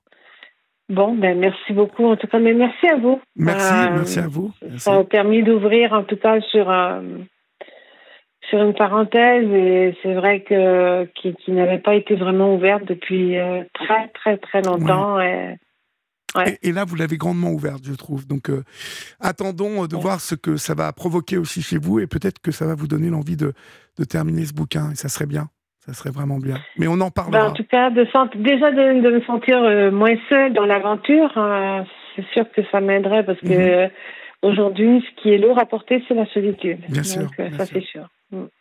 En tout cas, vous connaissez le chemin maintenant, d'accord? Vous savez où nous trouver. On vous embrasse bien fort. Ah bah, merci beaucoup et puis je vous souhaite surtout de bonnes vacances maintenant, bien méritées là. Ok, merci beaucoup Tagoua et à bientôt. Ok, au revoir. Merci, au revoir, à bientôt. Au revoir. Nous accueillons maintenant Jean-Marc sur euh, Europe 1. Bonsoir Jean-Marc. Bonjour Olivier, comment vas-tu? Bonsoir, ça va et vous? Olivier, on se connaît. Euh, je suis euh, le compagnon de Marie-Claire Capotia Moraldo. Oui, oui, oui, je, me souviens ah. parfaitement de vous, ouais. Je, je me souviens parfaitement de Bordeaux, hein Oui, c'est ça. Ouais, et euh, je suis euh, un peu confus euh, d'ailleurs parce que je, je, ne sais pas si vous m'aviez mis au courant de.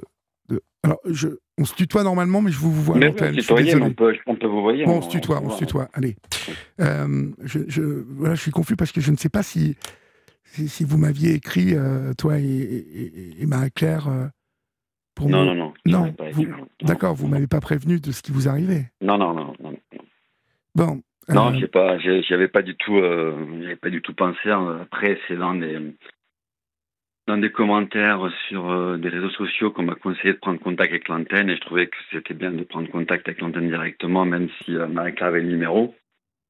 Euh, mais je voulais pas, il y a toujours le, le souci de déranger ou autre, donc je préférais prendre contact normalement et puis voilà, donc euh, ton équipe m'a rappelé. Euh, et c'est euh, très, très spécial de te parler, sachant les moments qu'on voilà, qu'on a vécu dans, un autre contexte.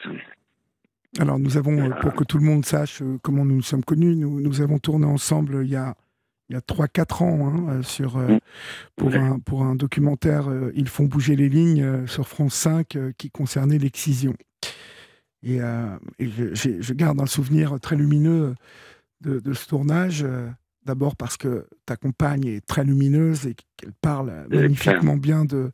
et elle combat magnifiquement euh, ce problème de l'excision en France et ailleurs aussi, mais que nous avions fait ta connaissance en même temps et mmh. que. Voilà, et que je garde un, vous le savez, de l'amitié, beaucoup d'amitié pour vous. ce qui nous réunit ce soir est assez triste. Euh, et en même temps, j'ai envie de dire euh, scandaleux. Euh, on, verra pourquoi c'est scandaleux.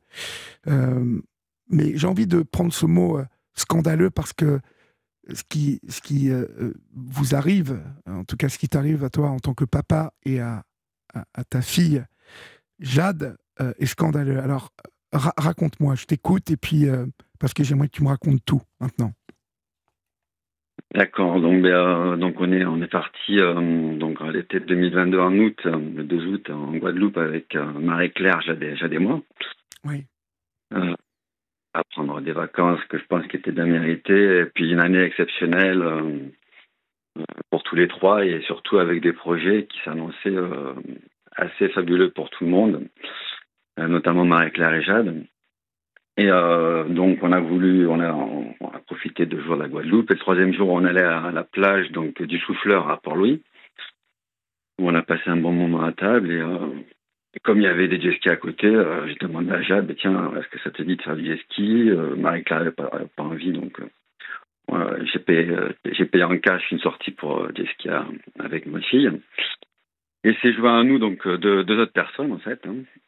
Euh, qui étaient eux sur un seul scooter. Donc il y avait quatre scooters, le, moniteur, moi derrière le moniteur, ma fille derrière moi et ces deux scooters. Oui. Euh, on n'a signé euh, aucun contrat, rien du tout, aucun affichage de brief de sécurité, un brief de sécurité d'une minute parce qu'on avait bien compris. En plus, la personne ne criait pas, pas crier de, mais criait pas l'effort pour dire on est en retard, il faut se dépêcher. donc un brief d'une minute, voilà comment on allume, comment on éteint voilà le cordon qu'il faut retirer. Il faut bien noter qu'à aucun moment euh, on nous a même attaché les gilets de sauvetage et que dans les bonnes pratiques de jet ski, c'est une façon de détecter si les gens abusent. On n'a pas signé de contrat et dans les bonnes pratiques de jet ski, c'est aussi une façon de détecter si les gens abusent. Et ne pas signer de contrat, c'est totalement illégal hein, puisqu'on fait, on faisait donc une initiation et qu'en cas de contrôle sur l'eau, il faut démontrer, euh, comme nous on n'a pas de permis euh, bateau, que la personne a le droit de nous encadrer parce qu'elle, elle est qualifiée et qu'en plus on a signé un contrat comme quoi on a confié notre responsabilité euh, à la société. Donc euh, tout ça n'a pas été fait. Euh, et on est sorti des 300 mètres doucement, les gens allaient un peu, un peu vite, mais rien de, rien de spécialement choquant. Et il, les a recadrés. Et là, il il est parti, il a accéléré direct en disant voilà, suivez-moi, trentaine, quarantaine de mètres. Donc il part pleine balle et donc nous on le suit. Mm-hmm. Et puis au bout de 200 mètres, il, s'arrête, donc euh, on décélère. Euh, voilà, il n'avait pas du tout dit comment il faut se passer par rapport à lui, alors qu'après coup, euh, je m'étais rappelé qu'il y avait longtemps, quand on avait fait du ski aux États-Unis, on, nous avait expliqué comment se passer par rapport au moniteur. Donc Jade ralentit dans la foulée, pareil. Et puis je me retourne pour lui dire, ben, c'est sympa, ça va être sympa de faire cette petite sortie. C'était 20 minutes, hein, c'était rien. Hein, c'est quelque chose que j'aurais même, même oublié dans des vacances normales. Hein. C'est pas, c'est pas le souvenir majeur des vacances en général. C'est juste un petit moment de, de détente. Et en fait, à peine je me retourne, c'est comme je dis souvent, c'est comme ce qu'on voit dans les films, avec des bus qui écrasent quelqu'un. Le jet ski déboule à pleine balle, hein, donc euh, sans ralentir, sans rien du tout, sans volonté même de ralentir ni quoi que ce soit. Et, euh, en plein milieu de l'océan où il n'y a absolument personne, rien. En plus, elle n'était pas dans sa trajectoire parce que lorsqu'on décélère en scooter, le, le, scooter, quoi, jet ski a tendance donc à dévier. Euh, donc même s'il a suivi derrière la trajectoire, euh, ben, s'ils avaient continué, il serait allé tout droit. Donc euh, il l'a regardé forcément. Et donc ils l'ont, déjà des très fines, ils l'ont percuté en plein sur le corps en remontant sur sa jambe. Je veux dire, c'est un truc qui, est, même pas possible. Quoi. Statistiquement, on se dit, quelqu'un qui veut essayer, il n'y arrive pas. Et donc le scooter est monté sur celui de Jacques qui était à la perpendiculaire, est remporté par la tête avec une violence totalement inouï. Hein. C'est quelque chose comme 50, entre 50 et 60 km Voilà. C'est lourd en plus, un jet ski. C'est... Ah, c'est, c'est, c'est, lourd et euh, fait, le...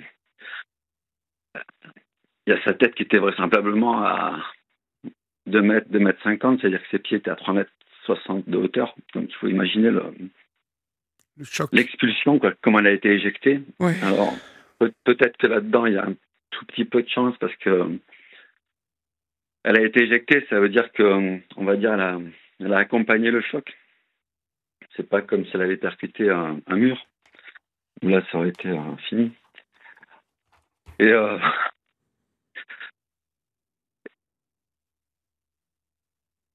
là, c'est comme si mon corps s'écoutait en deux. Mm-hmm. On va dire en dessous du, du cou jusqu'au bas du ventre. C'est terrible. A tout le corps qui a disparu. Et j'ai pas compris en fait. Je crois que c'est, comme je dis, je crois que c'était une sorte de blague. Je ne comprenais pas trop. Je me suis dit, bon, ben, ils percuté, euh, est tombé dans l'eau. Et puis je me suis, je je plongeais tout de suite. Elle avait la tête dans l'eau avec le filet. Elle bougeait plus. Moi, je croyais qu'elle était morte. Oui. Avec. Or, c'était pas impressionnant en termes de sang. C'est pas comme si euh, le, comment dire, la tête avait, euh, comment dire, je sais pas quel mot utiliser élégamment, mais en termes de sang, c'était pas impressionnant. Il y avait une bandelette de sang. C'est pas comme s'il y avait eu, je sais pas comment dire, il n'y a pas de sang euh, qui coulait partout, quoi. Il y avait juste une trace de sang. Par je ne sais plus du tout.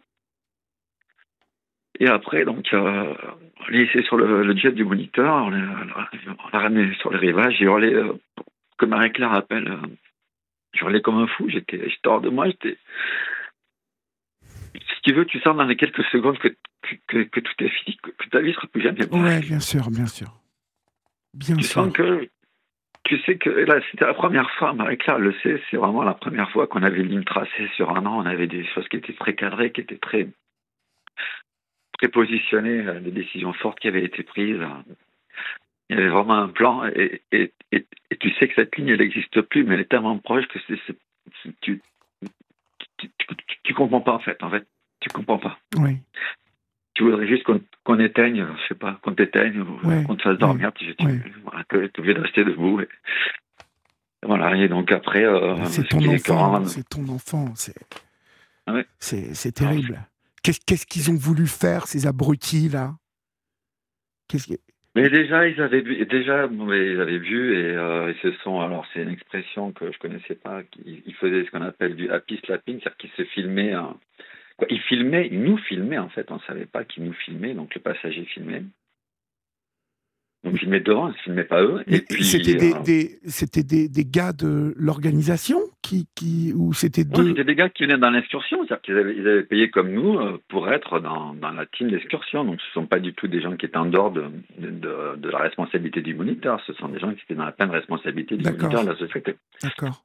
Donc des touristes euh, comme vous oui, oui, alors, des touristes. Il y, en a un qui habite en Guadeloupe et son cousin qui est venu le, visiter.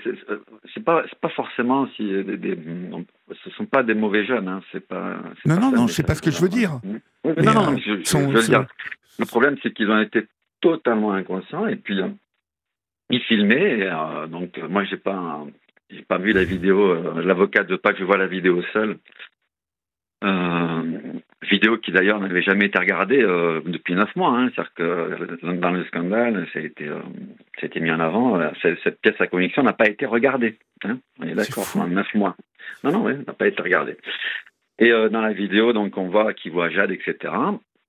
Et, ils crient, ils hurlent, ils, s'automotivent, quoi. Ils font les fous. Ils, ils, veulent se faire un souvenir pour le poster après, pour faire les tarés. Hein. Et euh, comme je l'ai dit, hein, euh, euh, quand tu conduis un véhicule, quel qu'il soit, vélo, voiture, moto, oui, surtout c'est très va là où les yeux. C'est très puissant le jet ski. Si vous qui nous écoutez, vous n'en avez jamais fait, vous êtes sur l'eau et vous êtes propulsé très vite, très vite à, à 60 km/h, voire, enfin, oui, 60, 70 km/h sur l'eau. C'est une bombe. C'est un sport extrême en fait. C'est un sport extrême et, honnêtement, c'est présenté comme un sport de loisir. Et alors, ça peut paraître aberrant, parce que je, veux dire, je, ne savais pas que c'était considéré comme un sport extrême. Il n'y a ah, aucune assurance qui court. Il n'y a aucune assurance qui court une sortie même loisir. Alors, moi, moi j'en ai fait quelques fois euh, en, Thaïlande, je me rappelle en avoir fait. Euh, et euh, j'en ai fait. J'en ai fait aussi. J'ai dû en faire en Amérique du Sud, et à chaque fois, on remplissait. Un, on payait un peu plus pour une assurance et on remplissait ah, euh, une décharge. Enfin, il y avait un papier, il y avait des papiers à remplir avant, hein, qui, prenaient bien, qui prenaient bien 5-10 minutes à remplir quand même. Eh ben non, nous on n'a rempli aucun papier, donc euh, aucune proposition d'assurance. Donc euh, vraiment rien du tout. D'ailleurs, ils ont produit un document qui était soi-disant notre contrat, sauf que c'est pas nos noms et c'est pas nos signatures. Bon, donc, mais ça aussi c'est passé inaperçu.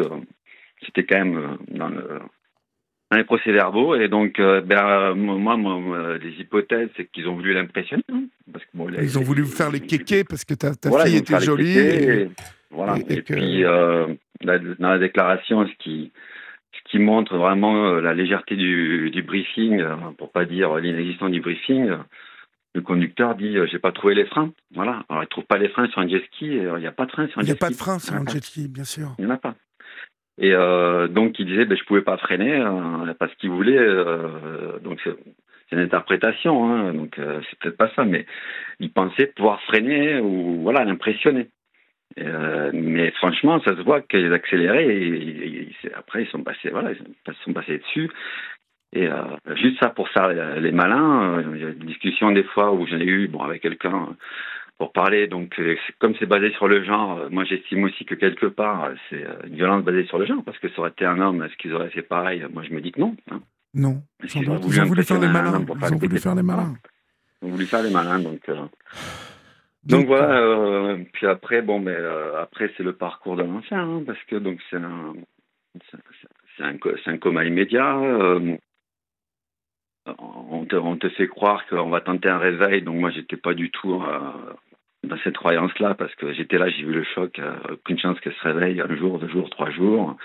Ils te font la technique progressive pour te dire, mais finalement, ça va durer extrêmement longtemps, donc oui, ils le savent à l'avance. Il y avait un hématome, je suppose, qui devait se résorber ou pas Il y a eu, euh, oui, deux chocs préfrontaux, puis euh, surtout le plus terrible, donc euh, la lésion du tronc cérébral, qui est, oh avec mes mots, hein, je suis pas docteur, qui est une sorte de microprocesseur, si tu veux, comme un ordinateur, donc tout passe par le tronc cérébral, et qui fait que on avait des, diagnostics très alarmants et qui été encore plus alarmants à Bordeaux, puisqu'à peine elle est rentrée à Bordeaux, on nous a dit euh, c'est terminé pour elle. Comme j'insiste beaucoup sur le fait qu'elle faisait beaucoup de danse, euh, m'ont dit elle dansera plus, elle marchera plus, euh, elle sera dans le coma toute sa vie. Et si, oh elle, si elle reste pas dans le coma toute sa vie, elle sera dans Quel enfer oh. Ah, mais c'était là. Non, non, c'était l'enfer absolu. Et puis, euh, juste pour revenir en arrière, c'est que euh, ce qui a été quand même euh, absolument incroyable dans cette histoire, c'est que le gérant de la société, lors de l'accident, ne s'est pas approché de Jade. Il est parti chercher ses jets. Et c'est sur le parcours en partant chercher ses jets qu'il s'est assuré avec son talkie que quelqu'un va appeler les secours, alors que c'est un ancien gendarme qui est super qualifié, soi-disant, pour euh, savoir les gestes de premier secours et savoir ce qu'il faut faire, mais il n'appelle pas les secours. Hein. C'est plein d'autres personnes qui appellent, mais lui, il n'a pas appelé. Il a d'abord pris son jet ski pour aller récupérer le jet ski. Oh le moniteur, qui est aussi un ancien gendarme et qui a été qualifié par lui. J'espère qu'il va ramasser, euh, tu vois. Non, et pareil, donc lui, pareil, il appelle personne euh, au secours et il retourne récupérer les jets et son jet tombe en panne. Ça, fait, ça donne une idée aussi de, de comment ont été entretenus les jets. Pas un seul message, pas une seule prise de nouvelles, pas une demande de visite, pas un mot de compassion, pas, pas une recherche euh, d'explication, absolument rien à titre qu'il a envoyé un SMS, donc il cette personne que j'ai appelée deux jours après m'a envoyé une impression, un screen qui ressemble à une note. Il n'y a pas mon numéro de téléphone, il n'y a rien. Ça ressemble juste à une note qu'on fait sur son téléphone ouais, spécial. Quoi. Donc moi, j'ai pas reçu le message. Je vois pas quel est mon intérêt à, ne pas avoir répondu au message. Avait un message de compassion. Et puis, ce qui est plus terrible, c'est que lorsque je l'ai appelé, il me dit, vous savez, euh, ça va peut-être vous sembler euh, ridicule ce que je vais dire, mais nous aussi, on va porter plainte contre le conducteur parce qu'on a deux jets qui sont immobilisés, quoi, qu'on ne peut pas utiliser. Quel abruti Voilà. Alors, quand le mec te dit ça, tu deviens complètement fou parce que lui, il dit qu'il a deux jets immobilisés qui perd des sous. Toi, tu as ta fille qui est dans le coma. Voilà. voilà. Et euh, il dit, vous savez, ça nous a choqué aussi. Ben ouais, je, je, vois bien, puisque ça vous a choqué au point de, de demander les ski dès que possible. Mais ce qui est fantastique, c'est qu'ils ont opéré euh, le surlendemain. Ils ont tout, ils ont tout recommencé le surlendemain. Ils n'ont pas été interdits de, d'exercer. De, de, il n'y a pas eu d'enquête sur eux. Mais il n'y a pas de police en, en Guadeloupe ou quoi? C'est le bordel en Guadeloupe? Qu'est-ce qui se passe ben, là-bas? Je ne sais pas, non, mais il y, y, y a, eu des prises de témoignages, mais il n'y a pas eu d'investigation sur euh, la société. Les gendarmes ne sont Et pas euh, venus sur la plage euh, voir les jet ah, Ils sont venus sur la plage, mais, ils ne sont pas venus voir Jeanne. Il y a des manquements dont je ne peux pas trop parler. Ils ont, ils ont en tout cas, ce qui se passe, c'est qu'ils n'ont pas, ils ont pas pu voir, ils n'ont pas vu Jade, ça on peut le dire. Après le reste, on ne peut pas trop en parler parce que c'est le début de l'enquête. Oui. Bon, parce enfin, qu'elle est reprise à zéro, parce qu'elle a été considérée par la présidente comme embryonnaire, l'enquête. Euh, ce qui est certain, ça je pense que j'ai quand même... Ah, entre anciens gendarmes, on, on s'est peut-être euh, servi la soupe, non? Ben, écoute, voilà. Et le, ce qu'il y a, c'est que, et c'est aussi l'un des buts de l'appel avec toi, c'est qu'on n'a aucun coordonné de témoin. Dans le dossier, il n'y a pas un témoignage. alors qu'il y a eu plein de gens qui étaient là. Euh, pendant que j'étais arrivé, pendant qu'on lui portait les premiers secours, il y avait sans doute, je sais pas, en tout au moins 30, 40 personnes. Après, lorsqu'il était hélicoptère, il y avait d'autres personnes. Il n'y a, pas un témoignage extérieur. Pas un. Et donc, moi, je recherche des témoignages. Euh, pour reconstruire une histoire, je sais que ces témoignages sont difficiles à obtenir parce qu'on me dit souvent, vous savez, dans les îles, on ne parle pas trop. Je ne sais pas si c'est un problème d'île. En fait, je, ne sais pas si c'est ça. Mais je veux vraiment donner de la force à des gens parce que j'ai eu des appels anonymes euh, qui donnent des détails euh, très intéressants. J'ai des témoignages. Il m'en faut plus. Et idéalement, qu'ils ne soient pas anonymes, mais qui ne sont pas médiatisés. Donc, je tiens vraiment à dire à l'antenne, ce sont des témoignages qui ne seront pas médiatisés. De toute façon, tu sais quoi euh, Je vais te reprendre à la rentrée. On va réorganiser ça, un appel à la rentrée, pour relancer l'appel régulièrement. Hein, pour que... Ah oui, parce qu'on ne va pas laisser tomber ça. Et puis, il, il, faut, il faut que là-bas, ceux qui sont chargés de l'enquête la fassent sérieusement, parce qu'on va suivre ça de très près. De très près. Oui, ce qui est fou, si tu veux, bon, ben alors, je, termine juste sur ça, mais donc donner de la force, parce qu'il y en a qui l'ont fait, donc donner de la force aux gens qui ont vu et qui savent, et, euh, vraiment, vraiment avoir la force. Je sais que c'est pas facile, euh, que peut-être sont catégorisés, mais on parle vraiment d'un accident qui aurait jamais dû arriver à une fille qui est innocente, qui est, qui est joyeuse, qui est souriante, que, tout le monde connaît, en train de rire tout le temps. Il n'y a pas une vidéo, il n'y a pas une vidéo de Jade sur son téléphone, sur le mien, sur celle de ses copines et de ses copains, où elle ne rit pas. Ça n'existe pas. Jade, c'est euh, la définition de la vie. Donc, elle, elle, elle, faisait du, elle faisait du rap, Jade. Enfin, elle faisait, de... elle faisait du hip-hop. Du hip-hop, du voilà. hip-hop deux, oui. fois ouais, deux fois championnat du monde de hip-hop. Elle était allée aux États-Unis. Euh... C'est ça, exactement. Ouais, tu as une bonne mémoire. Ouais, c'est ça. Et puis là, elle faisait du cheerleading, où elle faisait donc les sauts périlleux, si tu veux, en cheerleading, là, où ils ont gagné euh, dans, dans, les écoles de commerce le concours entre, entre les écoles de commerce. Donc, euh, voilà, une grande, vraiment quelqu'un qui est très sportif, euh, pas sportif, pardon. Mais euh, je veux vraiment donner de la force aux gens. Il faut quand même qu'ils arrivent à peser. Est-ce que, est-ce qu'on, est-ce qu'on reste anonyme et quelque part on accepte que que des choses aussi lamentables aient lieu, hein, ou euh, ou quand même on, on, veut témoigner pour la vie, pour l'espoir. Mais les flics, qu'est-ce qu'ils ont fait là le jour où ils sont venus sur la plage? Qu'est-ce qu'ils ont fait les flics là, là-bas en Guadeloupe? Moi, si tu veux, j'étais dans un état, dans un état oui, de choc. mais je me doute, mon pauvre, mon pauvre. J'ai pas vu. Le seul truc que je peux dire, que je peux affirmer, ça, après, je pense pas que ça peut être à conséquence, c'est qu'ils ne sont pas venus voir Jeanne et qu'on n'a pas récu... on n'a pas trouvé, alors on l'a, hein, le, les procès-verbaux, on n'a pas trouvé de témoignages autres que les personnes que j'ai citées. Il n'y en a pas. Voilà. Donc c'est tout ce que je peux dire. Donc après, pour le reste, il euh, faut laisser l'enquête se dérouler. Mais ce qui est très, très étonnant, et c'est là où j'ai aussi besoin de, de l'antenne d'Europe 1, c'est que euh, la, la, comment dire, tout ce qui est direction régionale de, de la jeunesse et des sports n'a pas fait d'enquête. Donc euh, moi, je m'adresse maintenant à, au ministère de la jeunesse et des sports en France pour se poser la question, mais euh, et qu'il la pose en Guadeloupe, pourquoi il n'y a pas eu d'enquête, les amis? Parce qu'il n'y en a pas. Il n'y en a pas eu. Il n'y a pas d'enquête? Non, il n'y a pas eu d'enquête de la part de la jeunesse et des sports, alors que ça relève leur ministère ou de la direction régionale. Il n'y en a pas eu. Et, et, et, et pourquoi ça, ça, ça, dépend du ministère de la jeunesse et des sports? Parce que c'est cette, cette, ce, ce, loueur était affilié normalement à une fédération? C'est ça que tu veux dire? Oui, alors là où je ne suis pas spécialiste, c'est que ce genre d'activité nautique, etc., c'est affilié au ministère de la Jeunesse. Ah oui? D'accord. Oui. Ah, intéressant. Alors, j'espère ne pas dire une énorme bêtise, mais c'est ce que c'est ce qu'on m'a bien précisé. Après, il y a une deuxième organisme, mais qui n'a pas la même puissance, quoi, le même lien. C'est la direction maritime qui qui donne et qui délivre les agréments, donc les permissions, et qui a aussi vocation à contrôler euh, des choses. Et là non plus, il n'y a pas eu une enquête. Et j'ai appelé en mai, et là je suis tombé de ma chaise.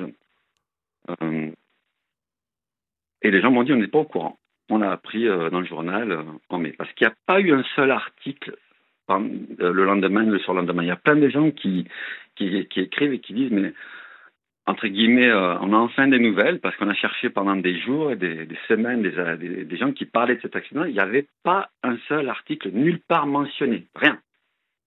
C'est circulé, il n'y a rien à voir. Il ne s'est rien passé en fait. Ben, bravo, bravo les gars en Guadeloupe. Hein. Euh, nos chers confrères et consoeurs de la presse locale. C'est pas mais terrible. Non, mais la presse locale, je pense que malheureusement, que je ne connais pas assez. Mais bah, écoute, je, quand je, il arrive pas... un truc comme ça, Jean-Marc, euh, normalement, la presse, elle est au courant. Euh, c'est une île en plus, ça circule à une vitesse. Je peux te dire que ça c'est parce que tu étais sous le choc, mais quand il arrive un événement pareil, je peux te dire que tout le monde est au courant. Alors ça, par contre, du monde au courant. Mais ce que je voudrais dire, c'est quand même important parce qu'il euh, y a des choses qui ont évolué. On a énormément alors, euh, de messages de soutien.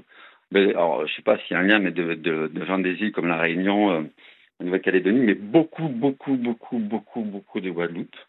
Euh, il y a quand même eu rapidement, quoi, rapidement, quand j'ai commencé à poster, parce que, je, comme m'a expliqué, lorsque l'avocat m'a dit Monsieur Poncher, vous allez être euh, déçu. Euh, il y a que le, il y a le conducteur est interpellé, c'est tout. Et il aura sans doute pas de prison.